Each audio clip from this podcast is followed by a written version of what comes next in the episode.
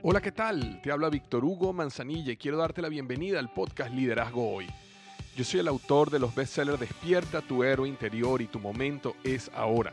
Actualmente soy CEO de Salarius LTD y vengo de más de 15 años de carrera en empresas Fortune 500 en las áreas de mercadeo, negocios y logística. Este es mi podcast, este es tu podcast, donde vamos a discutir sobre desarrollo personal, liderazgo y emprendimiento. Si quieres cambiar tu vida, si quieres crecer, si quieres aprender y lograr tus objetivos, pues prepárate, porque los mejores días de tu vida están al frente de ti.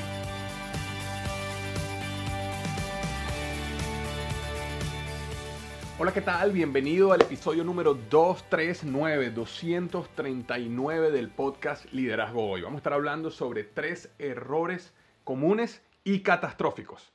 Tres errores comunes y catastróficos de los emprendedores y cómo evitarlo.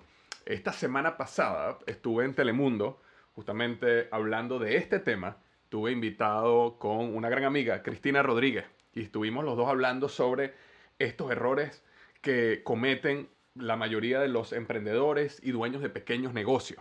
Sin embargo, cuando tú, cuando tú vas a Telemundo, eh, básicamente ellos te dan cinco minutos para responder cinco preguntas. En consecuencia, tienes eh, básicamente un minuto por pregunta y eso sin contar el tiempo que la persona que te hace las preguntas o cualquier interrupción que haya en el camino. Es decir, tienes en general como unos 40 segundos, 45 segundos para responder. Y eh, una de las cosas que más me cuesta cuando voy a estas entrevistas eh, en Telemundo es que no me da el espacio para profundizar y poder realmente ayudar a la persona a que tome una decisión o tenga a lo mejor un, un aha moment, un insight que lo ayude a cambiar. Entonces, esta entrevista que tuve eh, la semana pasada en Telemundo con, con Cristina Rodríguez, la, dije, déjame, déjame hacer un podcast para poder ahondar un poquito porque hay temas súper importantes que eh, que comenté y ella también comentó que yo quise traer y hacerlo tipo podcast. Entonces, eso es lo que vamos a estar hablando hoy, el podcast número 239, tres errores comunes y catastróficos de los emprendedores y cómo evitarlo. Ahora, antes de comenzar, quería decirte y agradecer a este, el patrocinador de este episodio, que es Ring. Y Ring nos dice lo siguiente, con un videotimbre Ring puedes mantenerte conectado a tu hogar desde donde sea. Si traen a tu puerta ese paquete que estás esperando o llega una visita sorpresa, tú recibes una alerta y puedes verlos, escucharlos, hablar con ellos desde tu celular. Además, con Ring es fácil proteger todo tu hogar con timbres, cámaras de seguridad y una alarma que puedas instalar tú mismo. Todo diseñado para mantenerte seguro a ti, tu familia y tus pertenencias. Estés donde estés, con Ring puedes ver qué está pasando en tu hogar con la app de Ring. Yo mismo eh, soy usuario de Ring y uno de los em, equipos que más me ayuda de ellos es una cámara que tengo conectada al internet y que me permite ver mi casa desde cualquier lugar donde esté en cualquier momento. ¿Por qué me es muy útil? Porque una de las cosas que estoy haciendo últimamente es correr salir a correr, salir a entrenar y a veces tengo a mis hijos aquí, tú sabes, y eh, eh, me da a veces un poquito miedo dejarlos solos.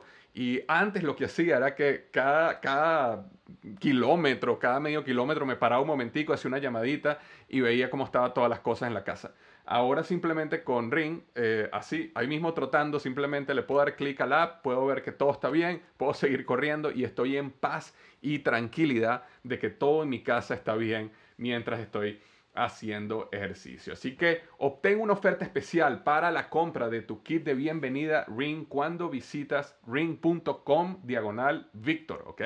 Ring.com diagonal Victor. El kit de bienvenida incluye el videotimbre Ring, Video Doorbell 3 y el Chime Pro. Es todo lo que necesitas para comenzar a construir hoy mismo la seguridad a tu medida para tu hogar. Solo visita ring.com diagonal Víctor. Esto es ring.com barra diagonal Víctor. Muchísimas gracias a Ring por patrocinar este episodio. Los tres errores comunes y catastróficos de los emprendedores. Y lo más importante, cómo evitarlo. Entonces, vamos a ir al tema. Vamos a empezar a entrarnos en cuáles son esos tres errores. Y permíteme comenzar con el primer error. Y el primer error dice, los emprendedores se enfocan en el producto y no en el proceso de venta del producto. Ahora, por supuesto hay que enfocarse en el producto. No, me, no me escuches mal aquí. Por supuesto hay que enfocarse en el producto. Sin embargo, los emprendedores, en su mayoría, y esto no sucede con todos, ¿ok? Pero en su mayoría, tienden a ser lo que se llaman los artistas, ¿verdad? Son personas que son apasionadas por su producto. Muchos de ellos comenzaron su emprendimiento justamente porque crearon un producto, se enamoraron de un producto, desarrollaron un producto, vieron una necesidad y crearon un producto. Entonces su producto es como su bebé. Eh, así como para un autor o un escritor su libro es como su bebé, bueno, de esa misma manera, para la mayoría de los emprendedores, su producto o el servicio que ellos dan es como su bebé. Entonces, ellos ponen un sobreenfoque en el producto. Y eso no está mal. Lo que está mal es no poner el mismo nivel de enfoque en el proceso de ventas. ¿Con qué me refiero yo cuando hablo de proceso de ventas? Me refiero a quién va a vender, cómo lo van a vender, cuáles son los canales de venta, cuál es el precio correcto, todo el proceso para tener un flujo constante de prospectos llegando a tu negocio. Te comento que este error es el error número uno que yo veo en la mayoría de los emprendedores. Y es que tienen un negocio, tienen un gran producto, tienen un gran servicio, pero no tienen un flujo constante de prospectos. No tienen una maquinita de traer nuevos prospectos diariamente al negocio. En inglés lo llamamos los leads. ¿Y cómo tú traes leads a un negocio? Bueno, puedes tener vendedores en la calle, este, como dicen, pateando calle, buscando eh, ventas, puedes tener eh, publicidad, bien sea en el internet, una valla publicitaria, algo que estés haciendo donde constantemente te están llegando llamadas o te están llegando correos electrónicos de gente interesada en tu producto o tu servicio. Eh, puedes tener campañas que estén corriendo, por ejemplo, las redes sociales que lleven a crecer tu lista de email para luego poder entonces ofrecerles algún producto o un servicio a tu cliente, campañas también que te están trayendo tráfico a tu página web, a tu tienda, donde sea. Pero es importantísimo que te hagas la pregunta, como emprendedor, como dueño de negocio, yo tengo un flujo constante de prospectos, tengo un sistema. Por ejemplo, muchas, muchas personas eh, que tienen años en algún negocio y no les está yendo mal, les está yendo bien, muchas veces me responden de que la, la, eh, eh, la vía más común de que ellos reciben prospectos es a través de referidos. Entonces dicen, no, sí, a mí la gente le encanta tanto mi servicio que entonces me, me, recomiendan y así es que me llega la gente. Y eso no está mal, eh, es magnífico tener publicidad de boca en boca, es una publicidad gratuita, es una publicidad muy poderosa, pero la pregunta es, ¿tienes un proceso para maximizar esos referidos o simplemente lo estás dejando al azar? Es decir, sí, cuando una persona comente, bueno, buenísimo, alguien me llamará. O tienes algún proceso donde cuando tú ofreces un servicio o cuando tú vendes un producto, le pides a la persona que deje una reseña y esa persona le pides que te recomiende o te refiera a alguien y has creado algún tipo, pides algún testimonio, has creado algún tipo de proceso que funciona de manera automática para maximizar ese, em, digamos, esa, esa entrada, ese flujo de referidos que trae a tu negocio. Entonces, ese primer error, que es muy común, es, déjame enfocar horas y horas y energía de mi tiempo en el producto, en perfeccionarlo, en hacerlo prácticamente perfecto, pero no enfocas eh, esa misma cantidad de esfuerzo en vender, en crear conciencia, construir tu marca, traer nuevos prospectos. Y en muchos casos la mejor decisión para un emprendedor es que a lo mejor vas a tener que contratar un vendedor, o a lo mejor vas a tener que contratar una persona que sea experta en mercadeo, o a lo mejor vas a tener que traer a alguien a tu equipo que llene ese vacío si ese es un área donde tú no tienes, este, eh, digamos, la experticia o no te sientes cómodo haciéndolo, cómoda haciéndolo. Eh, por supuesto que todo emprendedor debe aprender a ser vendedor pero eh, llega un momento donde idealmente tú puedes crear un equipo de vendedor o tú puedes traer un vendedor, inclusive muchas veces puedes traer un vendedor y ni siquiera tienes que pagarle un salario, le puedes pagar con la comisión de la venta de los productos. No funciona en todos los casos y en todas las industrias, pero funciona en muchos casos. Y de esa manera puedes empezar a traer un equipo de ventas y puedes empezar a tener gente que está completamente enfocada en salir allá afuera y vender tu producto mientras tú te puedes enfocar en el producto en sí. Por otro lado, hay emprendedores que son magníficos vendiendo todo el tiempo están vendiendo. Entonces el problema de ellos no es este.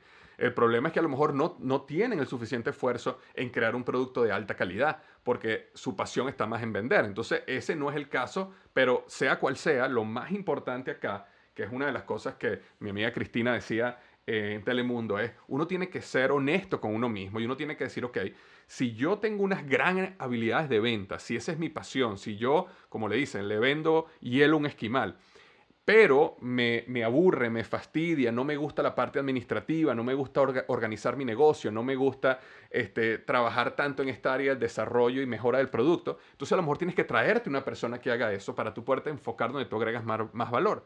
Pero nuevamente, para la mayoría de los emprendedores, y muy probablemente la gente que me está escuchando en su mayoría, el caso es el contrario.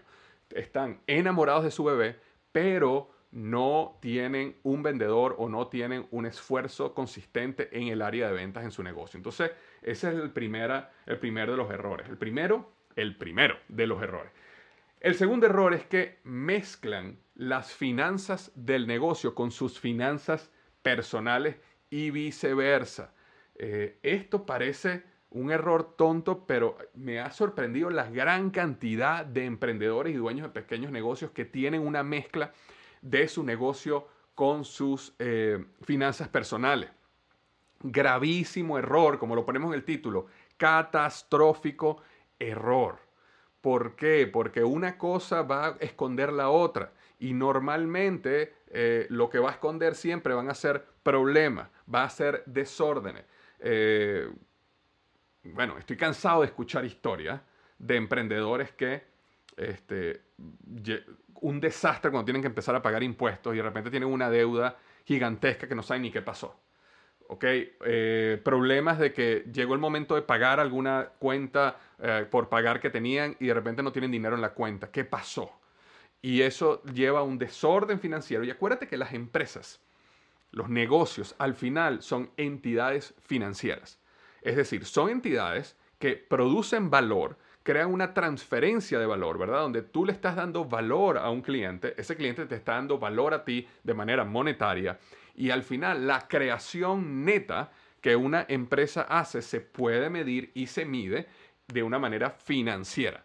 ¿Verdad? Tú puedes crear una gran cantidad de valor, clientes felices, eh, puedes transformar vidas, todo eso es magnífico y es parte del propósito de una empresa, pero al final una empresa se mide por los numeritos, ¿no? Y por la, la, utilidad, las ventas, el crecimiento y este tipo de números indicadores financieros. Entonces, como las empresas son entidades financieras, si tú comienzas con un desorden financiero, eh, al final lo que va a terminar es una catástrofe financiera y puede ser que quiebres tu negocio cuando no iba a quebrar o puede ser que quiebres personalmente cuando no, no, iba, no tenía por qué suceder. Este, entonces, ¿qué es lo que uno tiene que hacer en este caso? Si tú tienes un negocio eh, y todavía no tienes una empresa registrada, es decir, el negocio es un negocio quizás pequeño, lo estás haciendo tú en tu tiempo libre, quizás a lo mejor tienes un empleo, pero aparte tienes este negocio, lo mejor que puedes hacer es, lo que te recomiendo que hagas es que abras una cuenta bancaria diferente, así esté a tu nombre, pero abre una cuenta bancaria diferente y maneja todas las transacciones del negocio con la propia cuenta bancaria, con su tarjeta de débito y con la chequera de esa cuenta. Y todos los ingresos que lleguen al negocio que se manejen de esa manera con esa cuenta. De esa manera tú vas a poder empezar a tener orden en tu negocio y la recomendación es que todos los meses o todas las semanas, con la frecuencia que tú quieras, te pagues a ti mismo un salario. Entonces, tú mismo, y esto es lo que hago yo, yo tengo una chequera de mi cuenta de la compañía y yo todos los meses me hago un cheque a mí mismo y ese cheque lo deposito en mi cuenta personal. Hay, están completamente separadas, no, yo soy básicamente, bueno, yo soy literalmente un empleado de mi propia empresa y eso me permite a mí este, eh, tener orden en las dos empresas. Evidentemente, cuando ya tienes una empresa registrada, ya puedes ir al banco y puedes crear una cuenta bancaria específica para la empresa, porque la empresa es su propia entidad. Y cuando hagas eso, entonces, más aún tienes que tener todo esto separado. Es muy, muy importante. Muy importante el hecho que si tú creas una empresa, compañía anónima, sociedad anónima, LLC, todo este tipo de cosas, la, razón principal que lo haces es, bueno, dos razones básicas. Una es para impuestos y la otra es para protegerte a ti personalmente contra cualquier demanda o problema de la compañía. Entonces, así tú tengas la compañía y si te llegaran a demandar, si tú has utilizado los dineros del dinero de la compañía para cuestiones personales, ni siquiera eso te va a proteger a ti personalmente. Entonces, ¿qué te quiero decir yo con esto? Ordena tu finanza y manténla separada. Una de las cosas que muchas veces emprendedores pequeños o pequeños eh, dueños de pequeños negocios, emprendedores que están comenzando, me dice, sí, Víctor, lo que pasa es que, mira, si yo abro una cuenta, entonces no tendré que pagar más impuestos o no es mejor que yo maneje esto en efectivo, así no tengo que pagar impuestos. Permíteme decirte algo desde ya con respecto a esa mentalidad de eh, tratar de eh, unir las cosas o mezclar las cosas o manejar efectivo para no pagar impuestos. Permíteme decirte esto. Si la mentalidad de una persona es déjame mezclar esto o déjame utilizar efectivo para no pagar impuestos, quiero que, eh, y si ese es tu caso, y espero que no, pero si ese es tu caso, permíteme decirte algo. Tu mentalidad es tan pequeña, tan pequeña, que nunca vas a poder escalar tu negocio. Nunca vas a poder escalar tu negocio. ¿Cómo pretende una persona, y no, no, no quiero utilizarte a ti porque no es tu caso necesariamente, entonces déjame utilizar un tercero, cómo una persona puede pretender o puede querer o puede desear convertirse en un empresario donde pueda tener quizás en su sueño una empresa que facture una gran cantidad de dinero con, digamos, cientos de empleados y cree que va a poder manejar una compañía de esa magnitud con efectivo y escondiendo cuentas y escondiendo dinero eh, aquí y allá para no pagar impuestos. Evidentemente eso no es posible. Entonces, ¿qué pasa cuando lo hacemos chiquito? Que básicamente nuestra mentalidad lo que está diciendo es, no, yo tengo una mentalidad de negocio chiquito y esta mentalidad es que hoy vendí algo, déjame agarrarlo en efectivo para no pagar impuestos. No, no, no. Uno desde el principio tiene que pensar cómo este negocio, cómo esta empresa yo la voy a poder escalar y cómo todo lo que hago hoy cuando es chiquita es escalable al futuro. Y la única manera de escalar una empresa, si no quieres terminar preso en la cárcel, es eh, que estés en, en línea con los impuestos y las leyes de tu país. Y punto. Entonces, desde pequeño comienza a hacerlo de esa manera. No solo es lo correcto, es lo ético, es, el mejor ejemplo que le puedes dar a la sociedad, a tu familia, a tus hijos. Todo eso, es, eh, por supuesto, que es eh, prioridad. Pero nada más si lo ves desde el punto de vista de negocio, es absurdo. Es una mentalidad de escasez, es una mentalidad de pequeñez, es una mentalidad que es como yo quiero mantener mi negocio chiquito, como yo me quiero ahorrar 20 dólares de impuestos, no estoy construyendo un negocio que me puede dar 20 mil dólares más. Yo prefiero ganar mil en vez de ganar cien mil porque yo quiero estar aquí pequeñito para ahorrarme este, 200 dólares de impuestos. Es una mentalidad de escasez y una mentalidad que no permite escalar los negocios. Entonces, lo mejor es que desde comiences, comiences, hazlo bien, hazlo organizado, paga los impuestos que tengas que pagar, porque a medida que crezca vas a poder escalar en paz, en tranquilidad y dentro de la ley, como debe ser tu negocio. Entonces, ese es el error número dos. Mezclan las finanzas del negocio con las finanzas personales. Mucho cuidado con eso. Y número tres. Y este no lo comete todo el mundo, pero es un error muy común, sobre todo los emprendedores, que, dueños de pequeños em, eh, negocios que tienen ya tiempo en el mercado. Estoy hablando de gente que tiene 20, 30 años con algún negocio.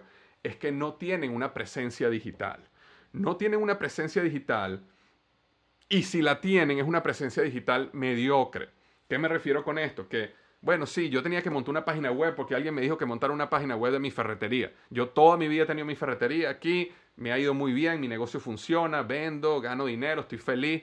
Alguien me dijo que tenía una página web, entonces yo le pedí al primo del cuñado del amigo que ellos saben hacer páginas web, que me hiciera una página web, entonces él me la hizo ahí, eh, no me cobró nada, me lo hizo como un favor.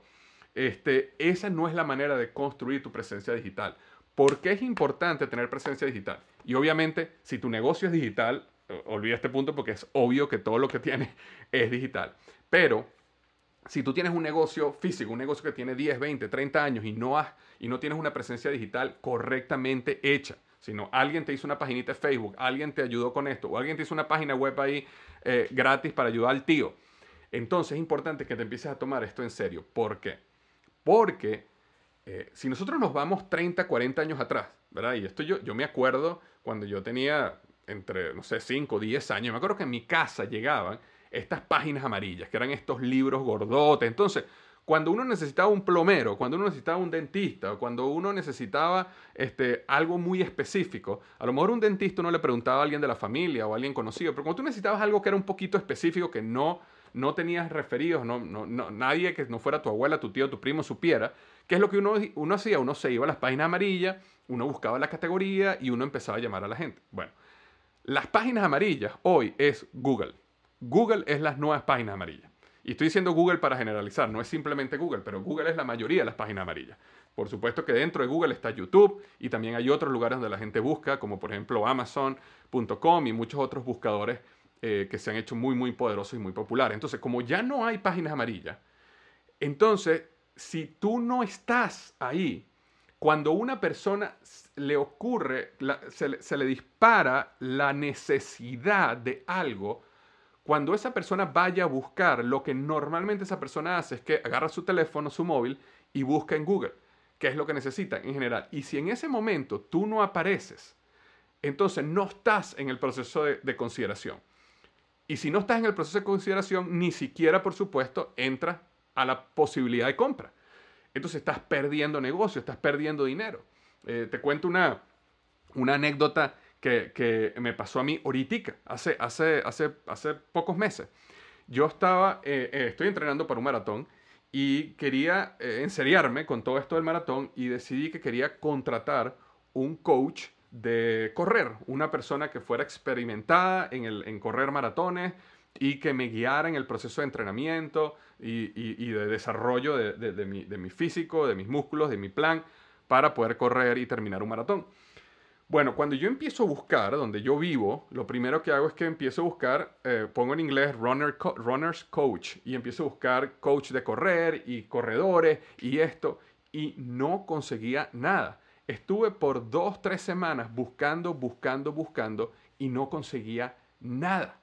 Entonces, este, finalmente logro entrar a una página para hacerte una historia larga corta. El punto es que logro conseguir una persona que este, es una ultramaratonista y que ella entrena personas para correr. Y por esa página dejo un mensaje, menos mal que esta, esta, persona me respondió y bueno, finalmente se convirtió en mi, en mi coach de, correr y me ha ido fantástico, fantástico con ella. Eh, pero cuando, cuando yo estaba, eh, cuando, estaba entrenando con ella, yo le, digo, yo le comento y le digo, tú sabes que si así como yo, en esta zona donde vivimos, hay 10, 20, 30 personas. Estamos hablando de una zona donde viven miles y miles y miles de personas. ¿Cuántas personas tú crees en, esta, en toda esta área de la ciudad no estén interesadas en conseguir un coach que los ayude a ellos a crecer o mejorar su, eh, su correr o su entrenamiento o lo que sea? Bueno, no existe ninguna página en esta zona. No existe. Entonces, era impresionante cómo esta persona que tiene un negocio que tiene, estoy segurísimo que hay por lo menos 10, 20, 30 personas que quieren sus servicios, pero no tienen la manera de conseguirlos. ¿Por qué sé que no tienen la manera de conseguirlos? Porque para mí, que yo soy una persona que conozco Google, que conozco el Internet, que sé cómo meterme a investigar, me tomó tres semanas conseguirla a ella. ¿Ok? No me quiero imaginar las personas que simplemente tienen ganas de comenzar, intentan dos o tres veces, no consiguen a nadie y se quedan y ya, y no siguen. Entonces, ese es un ejemplo. Estoy hablando un coach que es una persona especialista en correr, es una ultramaratonista que ayuda a las personas a correr maratones. Una página web bien hecha, sencilla, que diga, en esta zona, en esta ciudad, yo hago esto, esto y esto, estos son los casos, aquí tengo dos o tres testimonios de estudiantes míos. No había más opción. Entonces, si yo colocaba coach de, correr en West Palm Beach, Florida, o en eh, esta zona de Florida, me iba a aparecer ella una de las primeras, pero no apareció. Entonces, este es un ejemplo donde muchísimas personas que son coaches, que son abogados, que son plomeros, que tienen cualquier negocio, no han creado una buena página web, una página web donde expliquen sobre cuál es el beneficio de su producto, eh, cuál es, eh, eh, y, nuevamente, no solo el producto o el servicio, sino cuál es el beneficio que le traen a las personas, para que cuando alguien tenga una necesidad, ellos puedan llegar y conseguirte en ese proceso de consideración. Velo este punto de vista. En este momento, en este momento que tú estás escuchando este podcast o viendo este video acá, hay miles y miles y miles de personas buscando por algún producto o algún servicio en Google, Amazon, YouTube y en diferentes plataformas. En este momento que tú y yo estamos eh, en esta, digamos, comunicación. Bueno, imagínate que tú tienes cientos de leads, cientos de prospectos que te están buscando a lo que tú tienes.